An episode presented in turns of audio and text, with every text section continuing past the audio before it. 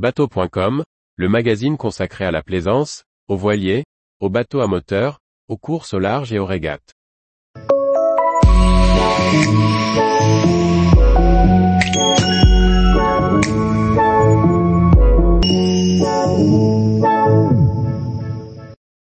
Comment se calcule la taxe sur les bateaux de plaisance? Par François-Xavier Ricardou. Le saviez-vous, le simple fait de posséder un bateau oblige son propriétaire à payer une taxe. Celle-ci est calculée en fonction de la longueur du bateau, de sa motorisation et de son âge. Explication sur cette contrainte administrative, ses raisons, son usage, son mode de calcul. Chaque année, le premier trimestre est l'occasion pour les propriétaires d'embarcations de plaisance d'être sollicités par l'administration pour payer leur taxe de francisation.